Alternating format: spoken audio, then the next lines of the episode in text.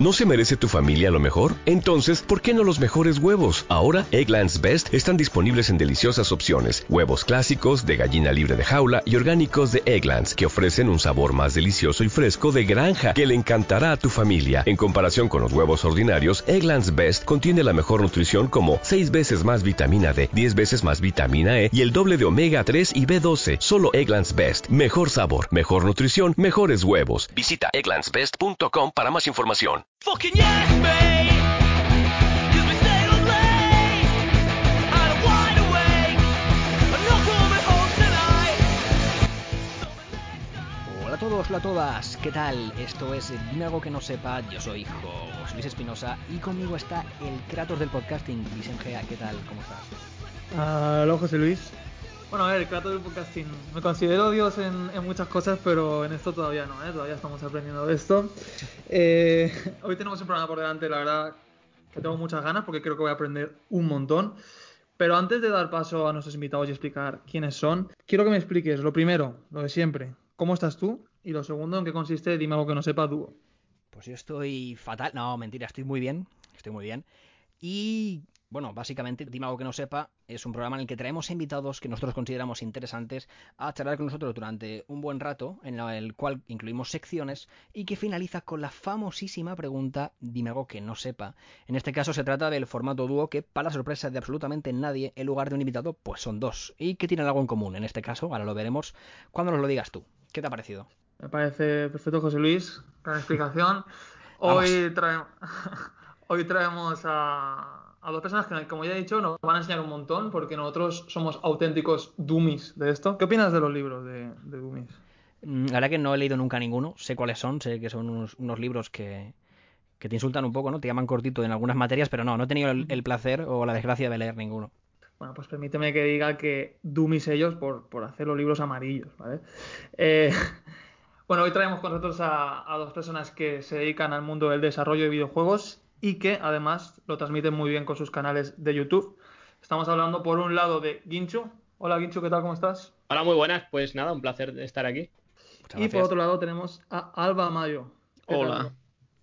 Aquí. Pues, bueno, chicos, eh, es un placer para nosotros que, que estéis aquí, de verdad, y quiero eh, decir que vuestro contenido me parece maravilloso, y así que lo recomiendo a todo el mundo, sus respectivos canales, Ginchu y Alba Mayo, o sea que no es difícil.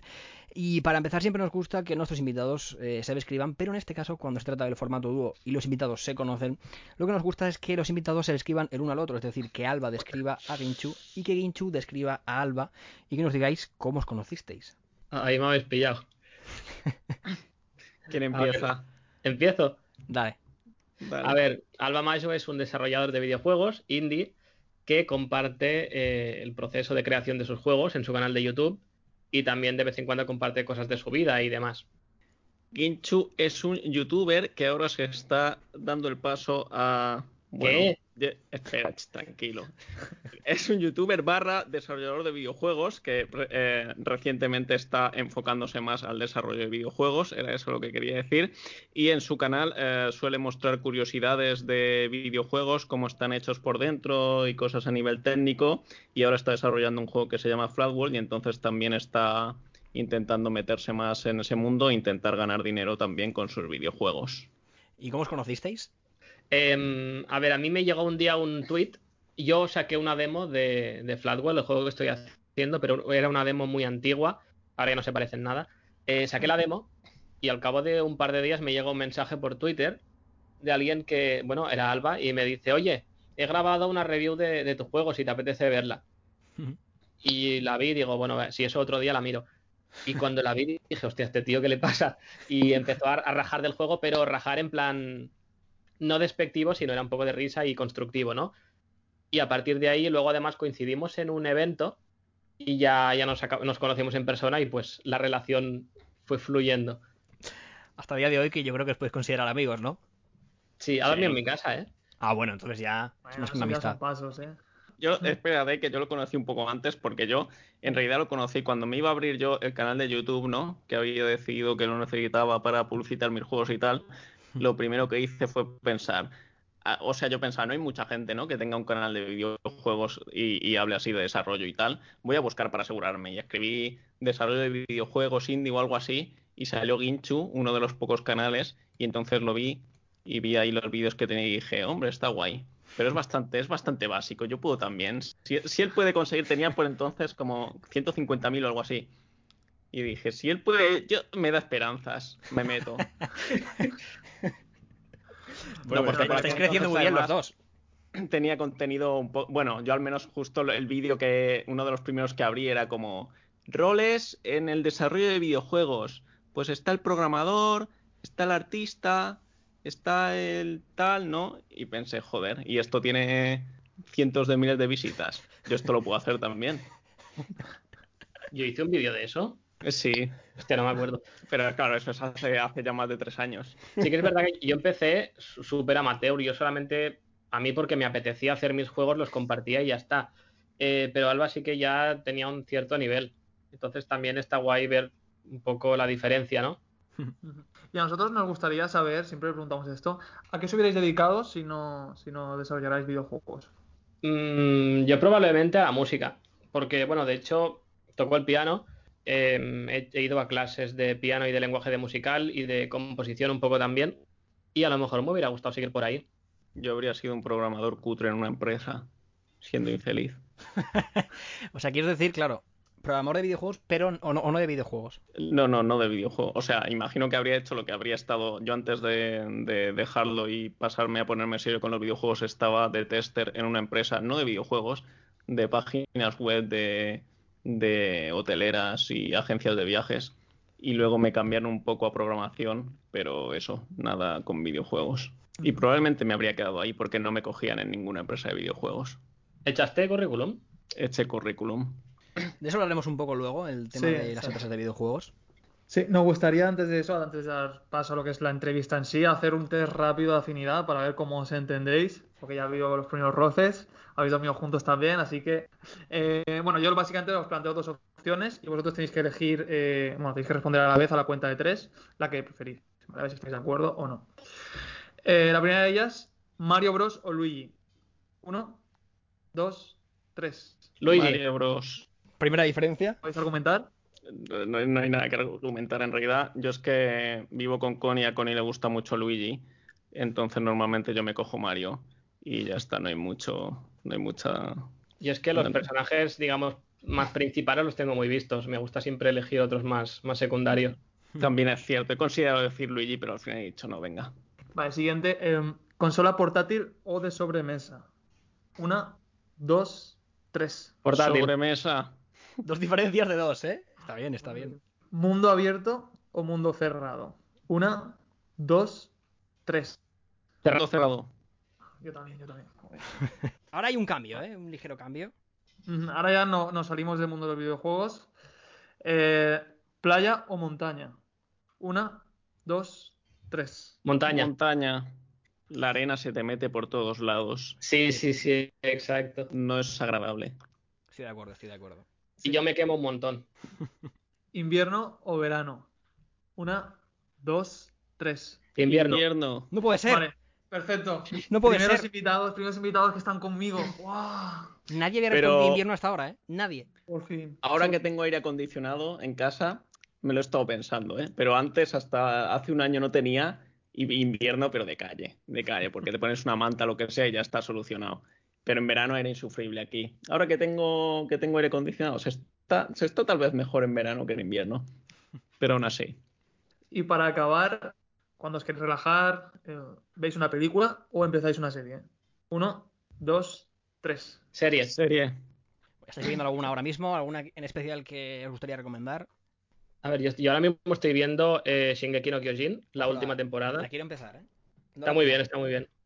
Yo es que tengo el problema de que mm, mm, me, me canso muy rápido, o sea, no puedo estar quieto mucho rato concentrado viendo algo. Entonces, si veo una película, enseguida me canso. Y una serie, pues, como es- está más partida, en cuanto me canso, pues se acaba el capítulo y me voy.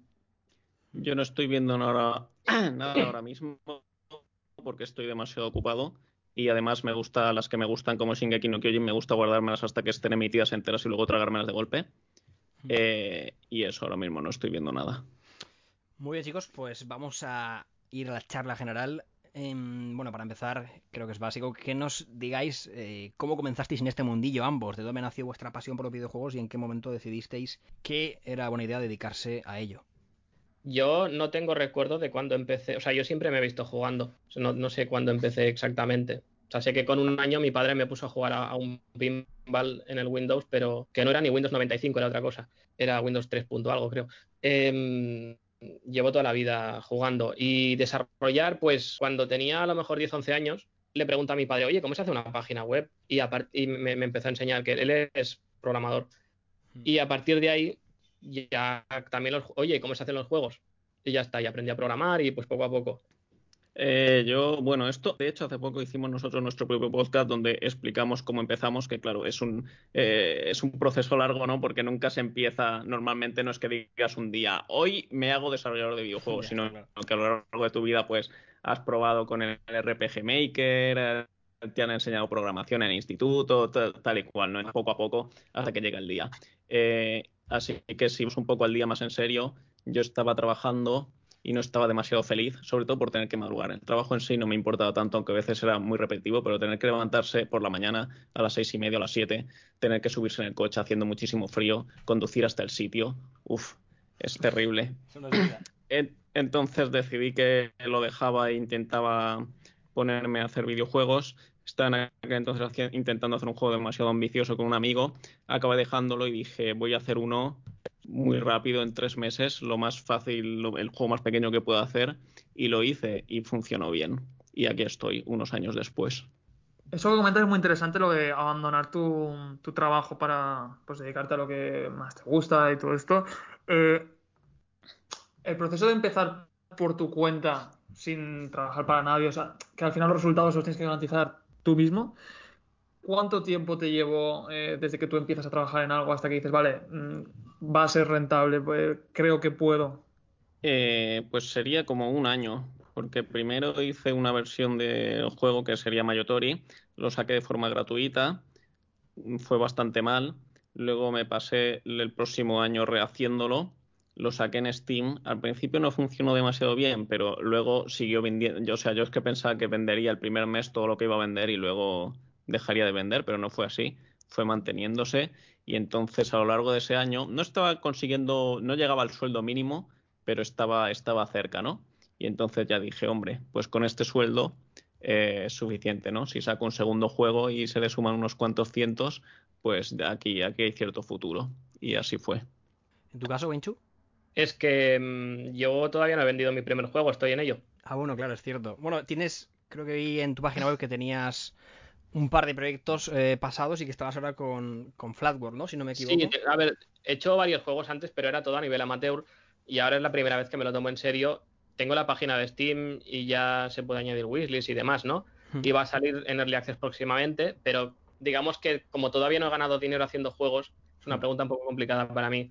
Hago, yo hago el juego porque me apetece y tengo la suerte de que vivo de YouTube y si el juego va mal, pues sigo teniendo YouTube y no miro mucho, a lo mejor debería, pero no miro mucho si me sale rentable o no hacer el juego, porque es simplemente porque me apetece.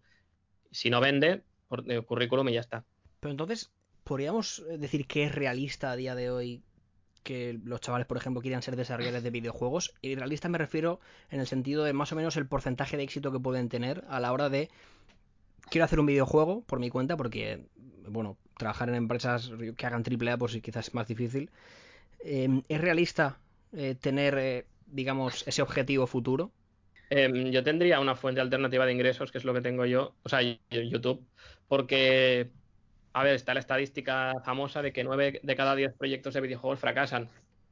Y es que es, es cuestión de mirar otros estudios, no paras de ver juegos que salen, tienen dos reviews, vete a saber cuántas descargas tienen y se quedan en el olvido, ¿no? No es tan irrealista como decir, por ejemplo, quiero ser futbolista o astronauta. Eh, o sea, se puede conseguir y yo lo he conseguido y Ginchu probablemente lo consiga. Pero es eso, es, es bastante difícil. La mayoría de la gente no lo consigue. Entonces, no es, no es, sabes, no es tan, no es como estudiar una carrera con salidas, ¿no? Que dices, lo tienes prácticamente asegurado, a no ser que haya una gran crisis y no haya trabajo, lo que sea. Es arriesgado, pero no es tan, sabes, no es, no es imposible. No es que sea uno de, uno de un millón lo consigue. Para que, para que una persona, digamos, que ha creado su videojuego eh, pueda tener la, la gran suerte y la gran fortuna de que la gente lo, lo consuma y lo compre, primero, digamos que a día de hoy necesita darse a conocer. No necesariamente porque, o sea, hay mucha gente que nosotros tenemos los dos canales de YouTube, pero hay gente que vive de esto y no tiene canal de YouTube. Y se da, más que darse a conocer es conseguir que los algoritmos de las tiendas les, les beneficien, ¿no? Les, les den a conocer ellos mismos, ¿no? Digamos, Mm. por ejemplo, yo, yo la mayoría de las ventas que tengo no es por mi canal de YouTube, es por el algoritmo de Steam que recomienda mis juegos.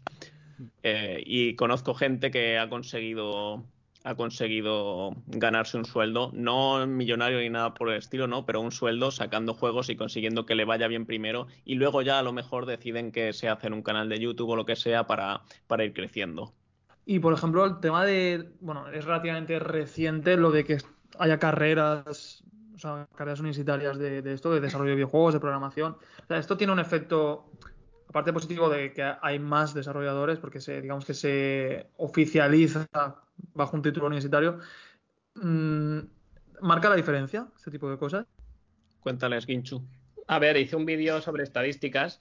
Hay, ahora mismo hay más eh, escuelas de videojuegos, ya no alumnos, sino escuelas que puestos de trabajo se generan cada año en el mundo de los videojuegos. Wow. Entonces, está, está muy guay que, que estudies una cosa muy enfocada en lo que a ti te gusta. Tiene un riesgo, porque a lo mejor luego si no encuentras trabajo en videojuegos, como te has especializado tanto en una cosa, em, pues no será más difícil que te dediques a otra, ¿no? Pero si es lo que de verdad te gusta y siempre y cuando te hayas metido en una escuela donde los profesores sean gente con experiencia, porque, claro, ahora todo el mundo se aprovecha de que mm, el tema de videojuegos está de moda y cualquiera monta su curso y a lo mejor pues no son las personas más indicadas para, para venderte un curso, ¿no? Pero si te has metido en una escuela que está muy bien y, y de verdad te gusta y estás convencido de que solo vas a dedicarte a videojuegos y no quieres hacer ningún otro tipo de trabajo, a mí me parece bien estudiar algo así.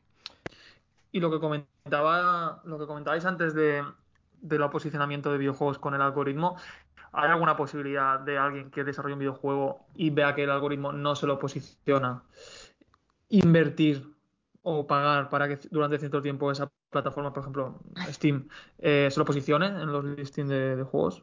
No, eso no existe la posibilidad. Normalmente lo que hace y lo que hacen las empresas grandes es invertir en marketing y relaciones públicas antes de sacar el juego y una vez que lo han sacado, pues todo eso ayuda a que atraer gente a la tienda, lo cual ayuda a que el algoritmo enseñe tu juego. Pero si sacas el juego y fracasa, de- o sea, desde luego a Steam no le puedes pagar, no hay ninguna tienda, creo, a la que le puedas pagar directamente para que saque tu juego. Y intentar hacer la campaña de marketing después de haber sacado el juego normalmente no funciona. Y depende mucho el hecho de que el juego esté hecho, por ejemplo, en España. Es decir, ¿hay algún país que sea más puntero en el sentido de desarrollar videojuegos? Yo creo que no. O sea, hay países a los que les va mejor porque tienen un estilo más característico que gusta más, ¿no? Por ejemplo, a lo mejor en Japón que se lleva mucho gráficos manga anime y todo ese rollo, ¿no? Eso suele gustar bastante. Eh, pero en general yo creo que puedes hacer el juego en cualquier país y, y depende del juego en sí, ¿no? Es- Eso iba a decir, yo creo que depende más desde el desconocimiento, porque no he publicado todavía en Steam, pero creo que influye más el país del público que el del desarrollador. ¿Y, y qué te piden las, las plataformas como Steam para que tú eh, publiques un videojuego? Básicamente nada. Eh, Steam en particular te pide 100 dólares que tienes que pagar primero simplemente porque si no la gente se pone a publicar cualquier basura, Claro. ¿no? Que no sea un videojuego lo que sea, es como simplemente una barrera de te lo tienes que tomar un mínimamente en serio y luego además te los devuelven, ¿no? Cuando ganas no sé cuántos mil dólares, que no es mucho, mil dólares o dos mil, te los devuelven y ya está. Y el resto de plataformas es algo así. En iOS te tienes que pagar 100 euros al año y en Play Store de Google antes eran 25 simplemente una vez, pero ahora creo que es 25 al año, ¿puede ser? Mm, lo han cambiado. y Tenía entendido que era 20 euros al... de por vida. Es que el otro día me cobraron 25 y no sé de qué. Y pensé que es que Ah. lo habían cambiado ya, pero no, igual era de A mí no me han cobrado nada todavía. Ah, pues. O sea que realmente el único filtro como tal es, es pagar un precio. O sea, no hay nadie que revise el videojuego. Bueno, eh, una cosilla, no sé, tenía entendido que era el caso. Ahora me una persona me ha dicho que a lo mejor no, pero tenía entendido que tienes que ser, a mí me lo pedí al menos, ser autónomo o empresa para poder publicar en Steam. En Anda. Steam yo creo que no, al menos cuando yo lo hice no es. Y creo que es que la gente se confunde porque te pide números que necesitas ser una empresa, autónomo o empresa para tenerlos, pero le puedes decir no lo tengo y hacerlo igual. Eh, igual lo han cambiado y ahora no te deja, pero al menos hace unos años sí te dejaba. Pero bueno, en móviles, por ejemplo, sí que puedes, o, o- o vamos, en la Play Store, al menos que es donde suele empezar todo el mundo a publicar, eh, puedes publicar lo que tú quieras, siempre que no sea ilegal y todo ese rollo, no hay un filtro, o sea, no, no hay un filtro de calidad, no te mira alguien el juego y dice esto pasa, esto no pasa. Hay otras tiendas como la Epic Store, por ejemplo, que ahí sí que solo publican títulos selectos, pero en Steam, que es la más grande, si tú pagas y cumples las normas y las leyes, puedes publicar lo que quieras. Y, el tema de, los micropagos, porque cada vez, bueno, yo no soy muy experto en esto, pero veo más juegos gratuitos que luego van con micropagos. ¿Cómo es esto en, en relación a la fuente de ingresos que puede suponer para el desarrollador y cómo lo veis desde la perspectiva del usuario? A mí personalmente no me gusta, no he hecho ningún juego con micropagos ni pienso hacerlos porque no me gusta eso de introducir, o sea, creo que contamina bastante la experiencia y la jugabilidad el tener que hacer que tu juego desde dentro convenza a la gente de que pague más y el simple hecho de que tener compras dentro del producto, ¿no?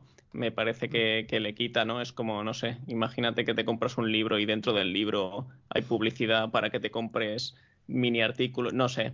Eh, como yo soy un poco más tirando por la rama artística y tal, me gusta que un videojuego sea un videojuego completo directamente, ¿no? Sin que dentro tenga una tienda. No me gusta eso, así que mientras puedo evitarlo, eh, no lo voy a hacer. Es posible que esté perdiendo dinero, pero igualmente este tipo de cosas son cosas que suelen dar mucho más dinero a grandes empresas que invierten mucho en publicidad y en métricas y todo eso que a un indie. Un indie haciendo cosas con microtransacciones no suele funcionar tan bien. Y yo opino parecido, a mí tampoco me gustan. Es que en mi caso, yo, por ejemplo, eh, típico juego que te bajas del Play Store por probar, em, sí que es cierto que como usuario me molesta menos, por ejemplo, que un juego me, me- me pida algo de dinero opcional y Mm. que quizá a veces ni mejora, a los 200 anuncios invasivos, ¿no? Que cada tres pantallas te, te plantan un anuncio. Por eso Mm. yo, claro, desde mi punto de vista, es como que puedo tragar más, ¿no? Eh, ese micropago que al final es opcional y si quiero lo voy a pagar y si no, no que los 75 anuncios del, del mismo juego, porque encima siempre son los mismos que te van colando, pues eso, cada, cada dos niveles. ¿Sabes? Sí, y de, de hecho hay ciertos tipos de juegos en los que incluso viene bien, por ejemplo, los multijugador online, pues viene bien que el juego sea gratis, así con- tienen un público constante y cualquiera lo puede probar y si te gusta pues ya te acabas comprando tus skins y cosas tal y si no te gusta pues lo dejas. Eh, es, es un tipo de negocio que a lo mejor funciona mejor para ese juego en particular, que de todas formas es un juego que es online, ¿no? Y no es como un paquete que te compras y ya está, ¿no? Sino que está vivo y lo están cambiando todo el rato y tal. Mm. Eh, pero no sé, hay otros tipos de juegos en los que no va tan bien. Aunque entiendo que desde el punto de vista del usuario, obviamente es más atractivo y por eso es por lo que funcionan mejor, sobre todo con grandes empresas, que tú te lo bajas gratis y entonces quitas esa barrera, ¿no? De que tienes que pagar sin haberlo probado, tú te lo bajas y luego ya te acaba enganchando o no. En vuestro caso, para desarrollar vuestros juegos, ¿con quién o quiénes habéis tenido que contar? Es decir, vosotros solos podéis hacerlo, es imposible. Y ahora mismo quiero hacer un videojuego, ¿qué necesito?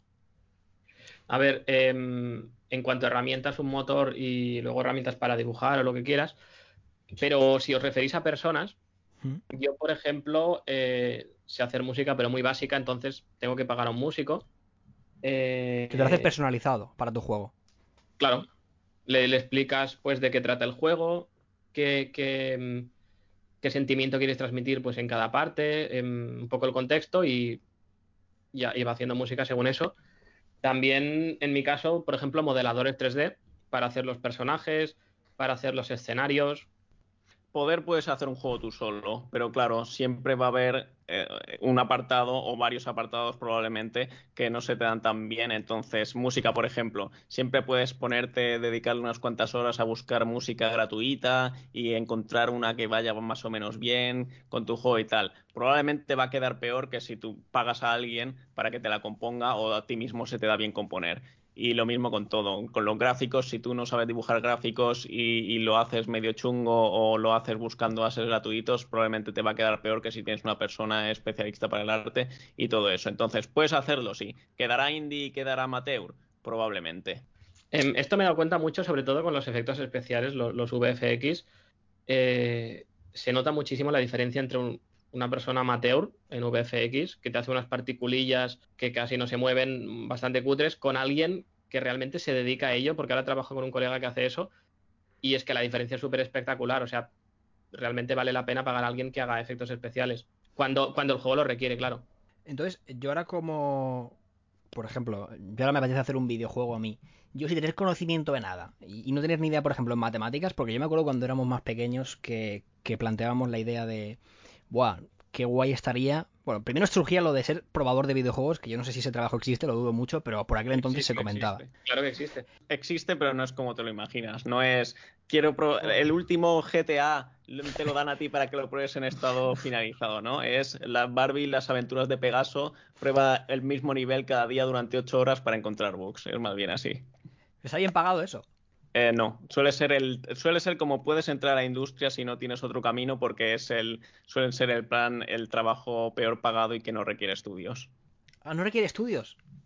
Hombre, a ver. Normalmente, o sea, si tú simplemente estás probando y reportando, no te piden estudios normalmente a no ser que tengan, reciban tantos currículum que es simplemente para hacer la criba. Pero no, en principio estudios no necesitas. Yo gente que conozco que se dedica a eso, eh, llegan a la oficina por la mañana, les dan una lista de todo lo que tienen que hacer, abren el juego, e- el nivel que sea, y es choca con este enemigo. ¿Funciona? Pues lo marcas. ¿No funciona? Pues espérate a que te vuelvan a mandar otra, otra versión y lo vuelves a intentar. Habéis comentado lo que necesitáis para la realización de un videojuego, para, la- para el desarrollo. Pero, por ejemplo, si no tuvierais un canal de YouTube o lo que habéis comentado, que conocéis gente del mundo que no tiene un canal de YouTube, a la hora de distribuirlo, ¿no es también importante contar con alguna agencia o con alguna, pues por ejemplo, con algún youtuber en caso de que vosotros no fuerais para la distribución? Es importante, pero cuando estás empezando probablemente no tienes 10.000 euros a mano para montarte una buena campaña y pagar a profesionales, ¿no? Entonces sí, lo tienes que hacer, pero lo haces como puedes, ¿no? Envías y te buscas páginas web que abren de videojuegos indie o parecidos a los tuyos y les envías emails a ver si cuelan, que probablemente no cuelan. Te buscas youtubers que jueguen a juegos parecidos y te los y les envías también una copia de tu juego, que eso es más, más probable que cuelen, especialmente si no son súper grandes, y te lo montas un poco como puedas. Luego está el tema de los publishers, ¿no? Que son empresas, digamos, que entiendo que tienen que confiar en ti porque, vamos, la gente que conozco que ha trabajado con publishers les ceden un dinero para poder financiar el proyecto, pero luego cuando el proyecto, bueno, y, ellos se encargan de la publicidad y esas cosas normalmente, y una vez sale el proyecto, hasta que no, bueno, según el contrato, ¿no? Pero hasta que la empresa que te hace el, el publisher no recupera la inversión, tú como desarrollador no empiezas a cobrar de tu juego y cobras un porcentaje porque ellos se querrán llevar a otra parte. Y a la hora de la verdad, hablando de un mínimo, ¿qué necesito yo para hacer un videojuego, el más pequeño que sea? Un videojuego que decir, he hecho un videojuego. Así, de pa- partiendo de nada. Que no sea en Scratch, porque yo recuerdo que en informática en el colegio utilizábamos Scratch o algo así, no me acuerdo.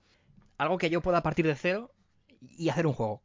Eh, Unity o Game Maker, Y ¿Cu- tiempo. ¿Cuánto me costaría? No te costaría nada, lo harías gratis, solo necesitarías el tiempo de seguir unos cuantos tutoriales para aprender a usar la herramienta y sacártelo.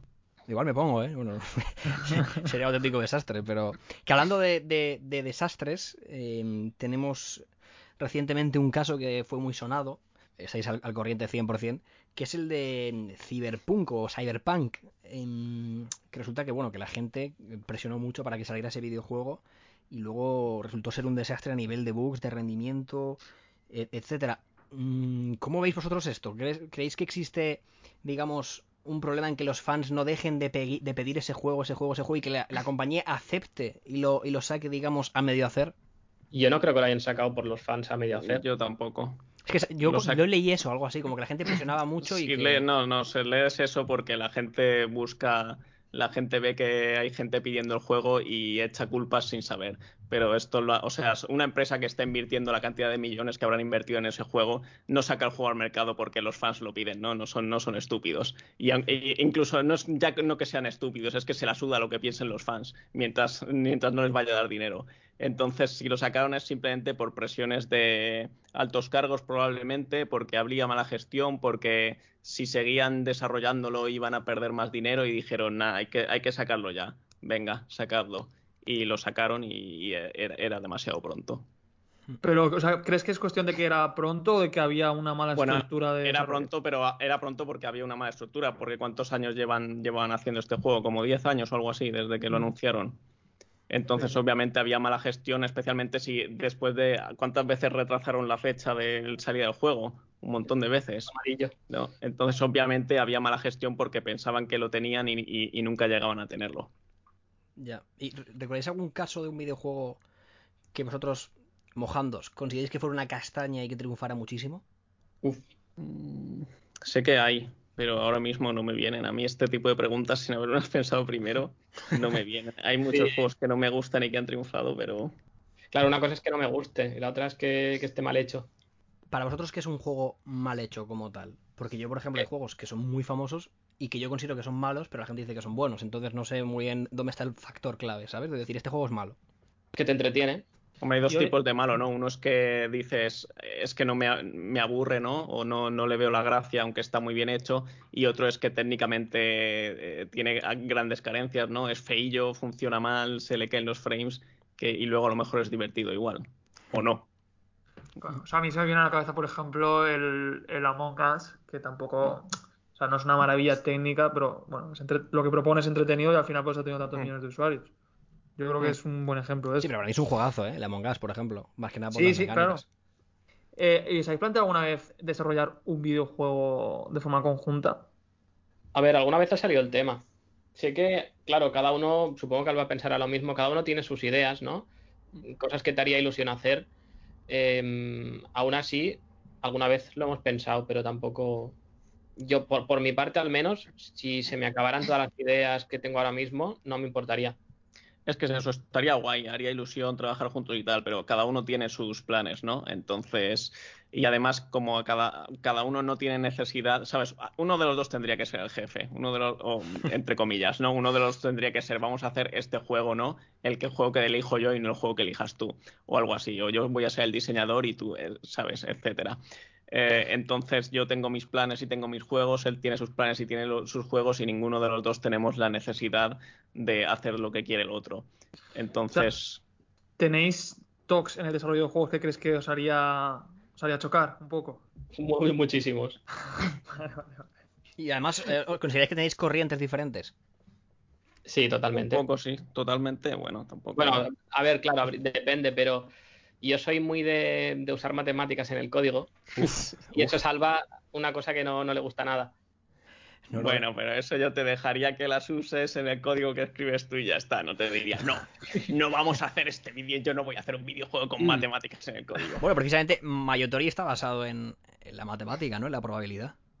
Bueno, basado en. eh, Es mucho, es mucho estirarle el chicle. Es decir, que está basado en las matemáticas. La idea está ahí, quiero decir, la probabilidad está, la probabilidad es matemáticas. Pero es que hay bueno, matemáticas escondidas ya. Eh, cuando haces un juego, si quieres sacar un número aleatorio, escribes una función y te lo saca. No tienes que estar haciendo cosas raras tú. Hombre, ya si nos ponemos a hablar de matemáticas al nivel 1 más 1, pues obviamente todo tiene matemáticas, ¿no? Estamos hablando de usar senos y cosenos para. Desafortunadamente, Exacto. las odio. Y si ahora mismo os dieran millones de euros de presupuesto, ¿qué juego haríais? ¿Cuál sería vuestro juego ambicioso de cada uno? Es que yo un juego grande, grande, grande de, millones no haría. Yo haría muchos chiquititos. ¿No habría un proyectazo que dirías, pues mira, voy a hacer como si fuera Yo te- un GTA V, pero en realidad es Yo un te haría el Ocarina of. Time 2. Yo te haría un, un juego musical que un musical como las películas que son musical, ¿no? Que cantan los personajes y cantan la historia. Sí. Eso te lo haría. Si me das 100 millones de euros, yo te lo hago ahí. Un Broadway en videojuegos de puta madre. Que estoy, estoy tan cerrado en, en juegos a lo mejor de más indies que no me imagino algo más grande. Pero ¿hasta dónde puede llegar un indie? Porque hay indies muy tochos. Es que hoy en día se le llama indie a cualquier cosa que no es literalmente tengo 100 millones de euros de presupuesto. Entonces, sí, hay indies muy tochos que tenían 10 millones de presupuesto y 200 personas profesionales trabajando en él y se llaman indies porque, porque han empezado indies o porque no llegan a ser AAA. Pero vamos, indie de lo hago, hago un juego en mi casa. eh, tochos, tochos. Hay alguno ¿no? que es especialmente considerable, pero no suelen ser tan tochos. El Minecraft fue Y- indie. Sí. Fue cuando empezó. Ahora lo tiene Microsoft. Pero sí. Y eh, hablando de esto de compañías grandes, ¿tenéis alguna que no concorde mucho en su desarrollo de videojuegos? Que sea tierra. Por ejemplo, me, si hablo yo Electronic Arts, por ejemplo. Mis enemigos. Pues yo no soy muy fan de Electronic Arts. Justo. Tema, bueno, a, a ver si estoy patinando, pero son los que hacen los FIFAs, ¿no? Así es. Sí. Sí, exacto. Cero, cero fan de este tipo de juegos. Claro, Que, igual. oye, que a quien le guste, genial. Pero yo cero. ¿Tú, Me gusta el fútbol y esas cosas, pero tampoco es que tenga nada en contra de la compañía. Sí que he Ah, no, sacado no, no, algunos claro. juegos. Yo no, no odio a ninguna compañía, ¿no? Cada una se gana la vida como puede y está. No es que diga, tengo, "Tie- Dios, cómo odio esos juegos, es porque no me gusta el fútbol, ¿no? Igual que no me gusta a lo mejor los de béisbol o los de carreras de Fórmula 1. Pero no es que diga, Dios, qué, qué poco me gusta el tipo de juego que hacen. Ya, Pero claro, eh, o sea, sí, si, si un juego no te gusta, pues en vez de hatearlo te vas a otra cosa. Sí, sí, y es que lo que pasa es que veo que hay compañías que, que son como la ley del mínimo esfuerzo, que con sacar un poquito ya les basta porque saben que van a tener a su público y entonces lo hacen año tras año. Y a mí es lo que me da, me- me da un poco de rabia y de hecho creo que los indies es completamente diferente. Los indies están como súper cuidados y llevamos al máximo porque Vale. creo que se hacen con mucha más pasión. Que no lo sé, evidentemente hablo desde el, desde el desconocimiento, pero yo muchas veces lo veo así. Es el caso, ¿no? Porque si tienes una empresa, pero también es entendible porque si tienes una empresa en la que te estás jugando varios millones de euros, pues lo que quieres es que no sea un fracaso, ¿no? Mientras que si eres un indie que te estás jugando tu tiempo y a lo mejor tus ahorros porque te hace mucha ilusión, pues sí vas a, hacer un juego con más pasión, ¿no? Es entendible, pero sí suele ser el caso. Y hay empresas, efectivamente, que lo llevan más al extremo y sacan, sacan cuartos hechos mal y rápido y otras que se lo ocurran más. Supongo que mientras les funcione, Claro, Será- claro, si ese es el problema. cuestionable, pero si, la gente se los compra, pues allá ellos. Claro, mientras haya demanda. Me pasó algo así con, yo recuerdo con los Assassin's Creed, que por sacar uno cada año al final se, lle- a ver, se compraban igualmente, pero llegó a haber muchas quejas de, de- del desarrollo, de los bugs, de, de que estaban incompletos, de que ya no tenía coherencia la historia y al final intentaron hacer una nueva dinámica, pero ahora vuelven a sacar. Las famosas caras sin piel, ¿no? Del Sí. Unity. que daba miedo. Y una, una cosa, eh, a mí esto es que me da mucha curiosidad. No sé si estáis puestos en este tema, pero el tema de, de las reviews de videojuegos, ¿vale? Mm, ¿Vosotros creéis que, que hay objetividad en los grandes videojuegos?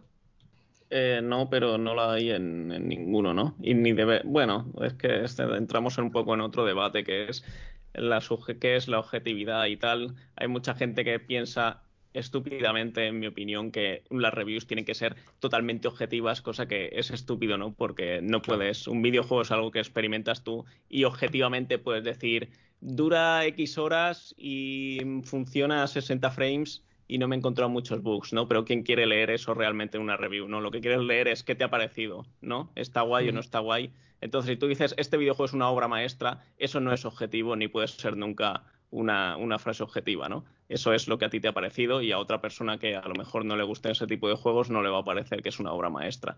Entonces, en ese sentido, yo al menos cuando leo una review lo que quiero es leer, que leer una opinión efectivamente subjetiva, ¿no? Es qué te ha parecido a ti. Me refiero a videojuegos, o sea, que cuando luego los juega el público, mm, sabe que son videojuegos que tienen bugs o que son o que no son tan buenos como la crítica da.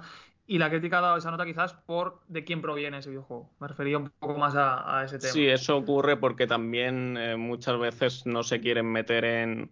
O sea, hay veces, y según qué... No quiero meter a nadie en el saco, ¿no? Pero según qué páginas o según qué autores van un poco a satisfacer al público y entonces como este juego es de saga popular y yo creo, ¿sabes? No, me, no voy a entrar a juzgarlo siquiera porque sé que la gente este juego le va a flipar, así que le pongo directamente un 9 y digo que es muy bueno y luego resulta que a la gente no le gusta tanto y quedas un poco en evidencia.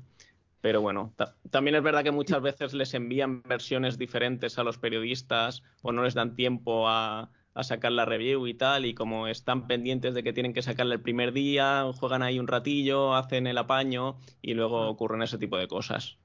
Yo no sé si es conspiranoico, pero se, se- oye lo típico de es que si no le ponen buena review, luego a lo mejor la empresa ya no les manda el juego antes la próxima vez. También es eso.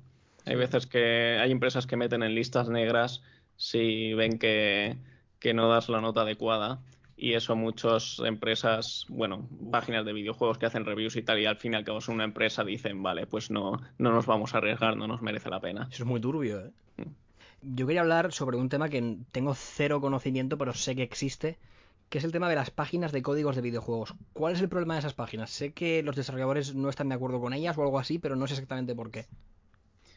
El problema de esas páginas es que venden códigos que normalmente no están, o sea, no se han repartido para que sean vendidos y muchas veces son robados. A, mí, por ejemplo, me envían, me llegan, ahora ya no tanto, pero cuando saqué mi último videojuego me llegaban un montón de emails de gente fingiendo ser un youtuber y pidiéndome o una página web y pidiéndome una, una clave o varias para que hacer una review y eran simplemente gente que luego va a esas páginas y las venden de segunda mano y ya está. Y se ganan dinero robando claves a, a desarrolladores. Luego está la gente que coge cuando sacan un Humble Bundle o algo así, se compra 500 y luego, o, o incluso solamente uno y luego las claves que no quiere, ¿no? Las va vendiendo por ahí. Que en principio diría, ¿sí qué tiene eso de malo? Bueno, pues que tiene de malo que en principio el negocio, ¿no? Es que te están vendiendo un pack de juegos de los que no vas a querer todos, ¿no? Por eso, por eso es tan barato, porque si no estarían perdiendo muchísimo dinero. Y la cosa es, tú pagas un euro y te los comes, ¿no? Te estás llevando a lo mejor tres o cuatro que te gustan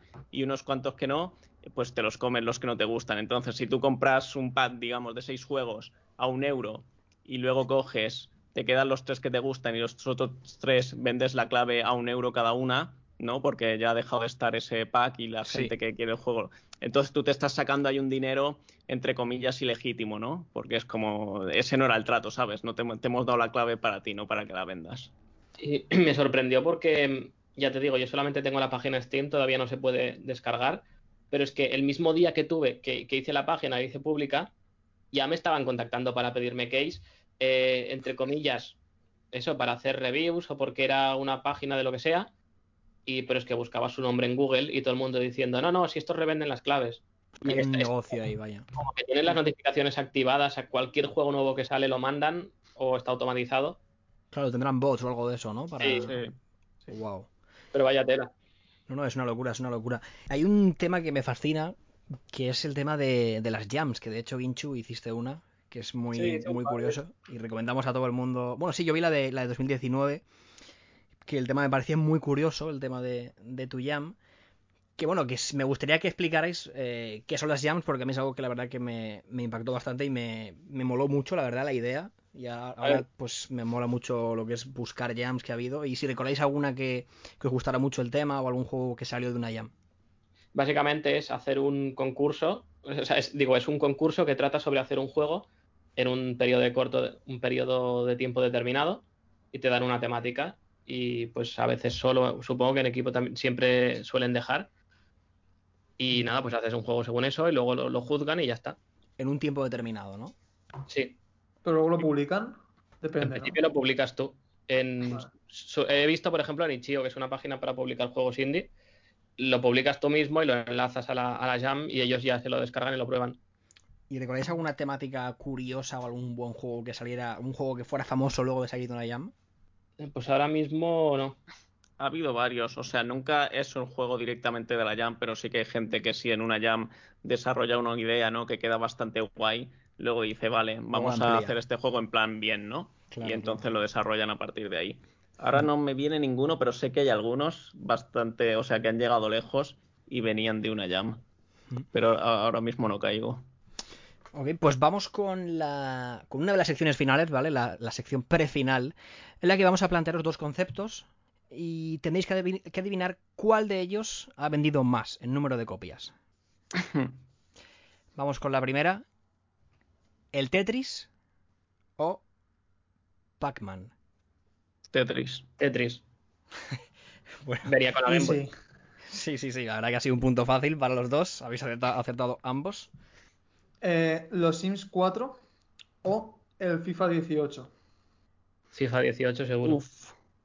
Pero los Sims 4 y FIFA 18 vende solo durante el Vende durante el 2018. pero, el pero los Sims 4 debe llevar ahí sus buenos cinco añitos. Yo voy a decir los Sims 4. Cada uno dice una, ¿no? Sí. Pues efectivamente, FIFA 18 con 24 millones versus los Sims 20 millones de copias. Nuestras fuentes Vale. nunca son las más fiables, pero todo está en Las internet. fuentes, exacto. ¿Dónde lo miráis? En VG Chat. Hay que decirlo. Depende de. Cada uno lo hemos sacado de un sitio diferente. Sí. Hemos intentado buscar las cifras. O sea, que es lo peor que puedes hacer. Sí, Pero sí. desde luego, desde luego. Eh, vale, vamos con el Pokémon rojo, azul, verde y amarillo. O, atención ahí, Tamagotchis. Hostia. Uy, ahí me has dado, ¿eh? Tamagotchis. pro- ta- diría Tamagotchis porque no, no necesitas tener una consola y tal, pero lo- los Pokémon es que dieron muy, muy fuerte. Yo voy a decir Pokémon. Claro, porque tú sumas toda la primera generación en uno, ¿no? Son es, eh, rojo, azul, verde y amarillo todos juntos, sí. Vale, pues a lo mejor sí, pero estoy dudando. Pero sí. Pues en este caso es Tamagotchi. Y atención a, a los números, las cifras, porque Tamagotchi vendió. eh, ah, bueno, ha vendido 85 millones. Y el Pokémon 47 millones y medio. Ahí. Ostras. A ver, esta, esta.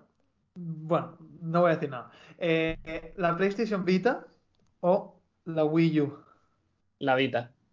La, la Wii U vendió poco, pero la Vita se comió una buena. Sí. Yo voy a decir. uf, Yo la, la Vita vendió más. la Vita vendió más, es Sí, posible. bueno, creo, creo.